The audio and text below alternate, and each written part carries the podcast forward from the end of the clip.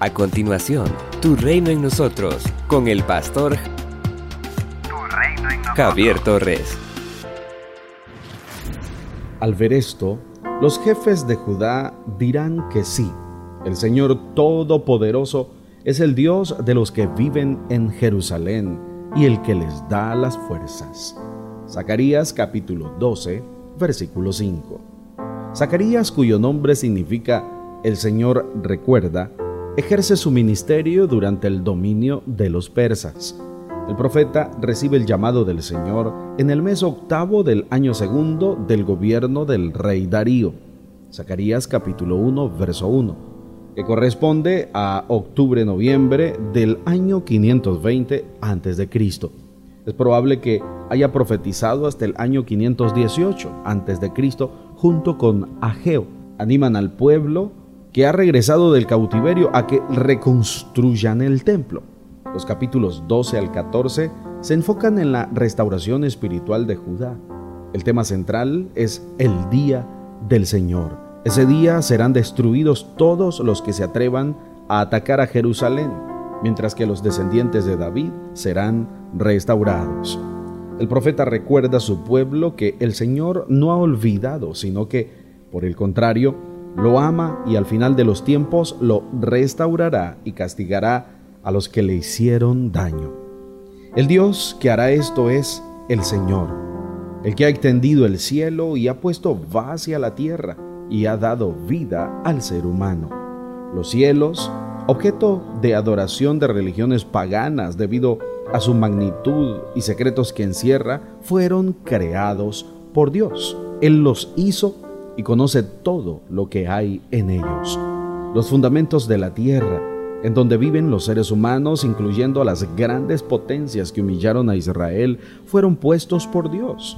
Y es Dios quien hace posible que el hombre tenga vida, ya que es Él quien da el Espíritu.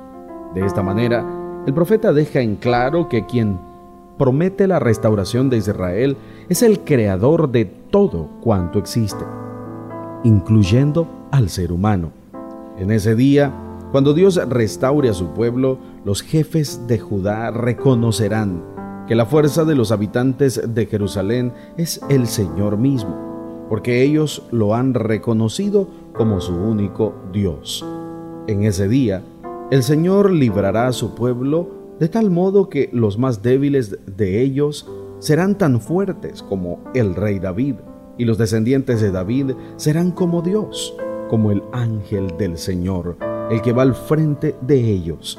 Es muy claro que la exaltación futura de Jerusalén será una obra exclusiva de Dios, quien actuará por pura gracia, sin mérito alguno por parte de los israelitas, y hará que su futuro sea extraordinario. A los que hemos creído en el Señor, nos alienta la confianza en un Dios que camina cada día con nosotros, pero también nos anima la esperanza de su promesa de un mejor día, en el cual el Cordero reinará para siempre y nos permitirá disfrutar de una dicha sin igual. Somos una iglesia llamada a establecer el reino de Jesucristo en Nicaragua. Nuestra misión predicar las buenas nuevas de salvación a toda persona, evangelizando, discipulando y enviando para que sirva en el reino de Jesucristo. IRSA, transformando vidas. El pastor Javier Torres ha compartido la reflexión de hoy. Esperamos que sea de mucha bendición para su vida y su crecimiento espiritual. Si desea que oremos por usted o tiene alguna pregunta, Escríbanos al número 8588-8888 o visítenos en Managua. De la gasolinera 1 La Subasta, dos cuadras al norte, mano izquierda. Con un doctorado en honoris causa en ciencias teológicas, más de 13 años de servicio y amplios estudios ministeriales, como maestría y diplomado en teología, entre otros, puedes escuchar y conocer al pastor Javier Torres en el Ministerio IRSAT, en Managua para más información visita javiertorres.com. Tu reino en nosotros.